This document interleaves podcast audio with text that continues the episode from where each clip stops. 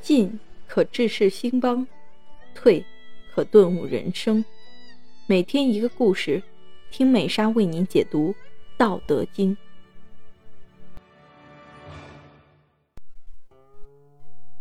今天的故事是：功成弗居，明武宗在荒诞中结束一生。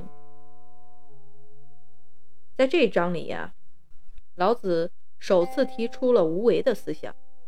他认为圣人要做处无为之事，行不言之教，顺其自然，不居功，不自持。只有做到了无为、淡泊，不居功自傲，才是真正的圣人。如果自持有功，肆意妄为。绝对不会有好下场。明武宗朱厚照是明孝宗的嫡长子，生母是孝康张皇后。他十五岁即位，生性贪玩好动。坐稳龙以后，便废除了上寝官和文书房等侍奉皇帝的内官，以减少他们对自己行动的限制。按照明朝的组织，皇帝每天都要听经，但是明武宗总是以各种借口逃脱，根本就没有听过几次。后来呀，他干脆连早朝都不上了。诸位大臣见到这位少年皇帝如此待政，便轮番上奏，但是他始终听不进去。明武宗不但不听朝臣的谏言，反而宠信一批阿谀奉承的奸佞小人，如以刘瑾为首的八虎及江滨、钱宁等人。刘瑾是武宗朝的太监，他善于察言观色、随机应变，深受武宗信任。后来爬上了司礼监掌印大太监的宝座。他阴险狡诈，排除异己，朝中很多正直的大臣都遭到他的迫害。此外，他以各种名义威胁别人进贡，没有向他进献钱财礼品的，就会被他逼死。朝廷中啊，没有人不痛恨他，也没有人不惧怕他，所以大家都称他为立皇帝。称武宗为坐皇后来，刘瑾失势，明武宗开始专宠钱宁、江彬二人。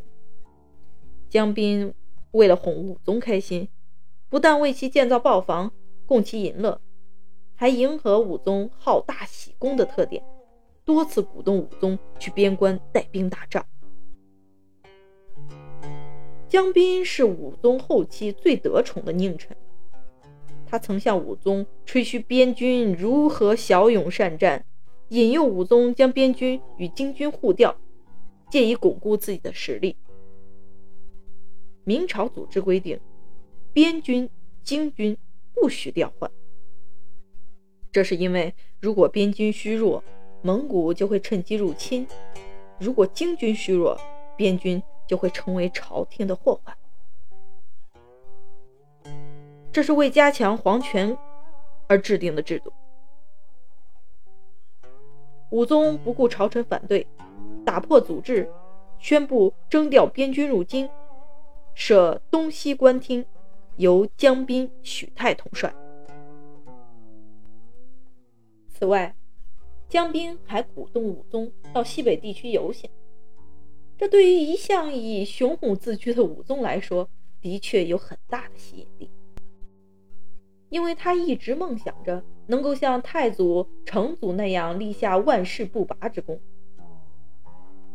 正德十二年十月，武宗终于迎来了一次显身手的机会。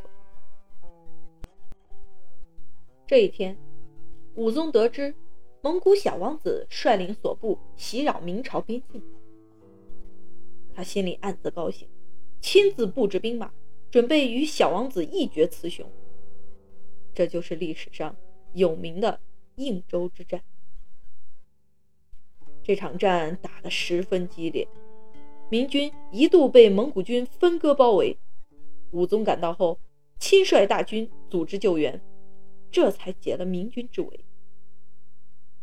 武宗与蒙古军在边境地区进行了一百多次战斗，期间，他与普通士兵同吃住，甚至还亲手斩杀了一名敌人，这极大的鼓舞了明军的士气。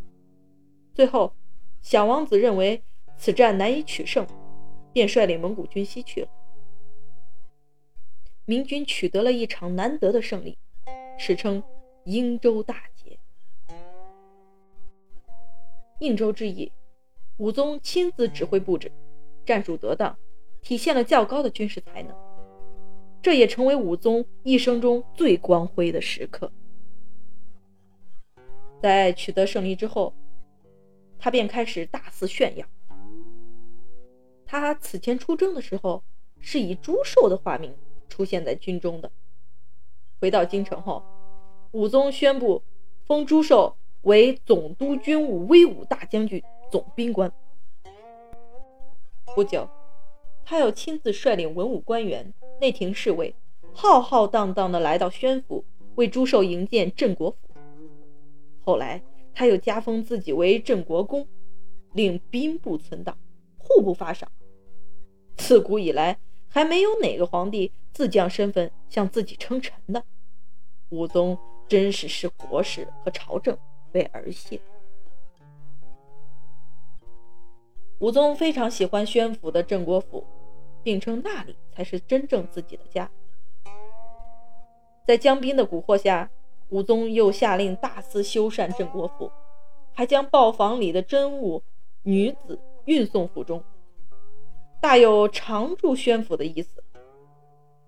武宗之所以喜欢住在镇国府，这与他尚武想立边功的心理是密不可分的。因为宣府是北边重要的军镇，也是抵御蒙古军队入侵的第一道防线。他十分渴望能够在自己的一生中立下赫赫战功，而且在宣府还有一个好处，那就是再也不用听大臣们喋喋不休的劝谏。他下令禁止大臣来宣府，只有豹房的亲随可以随便出入。在豹房和镇国府这两个地方，武宗为所欲为，过着骄奢淫逸的生活。正德十五年，武宗于南巡途中，在清江浦垂钓，不小心跌入水中。虽然他被身边的侍卫救起，但是身体每况愈下。次年，武宗病死于豹房之中，年仅三十一岁。亲爱的听众朋友们，今天的内容已播讲完毕，期待您的订阅与关注，我们下期再见。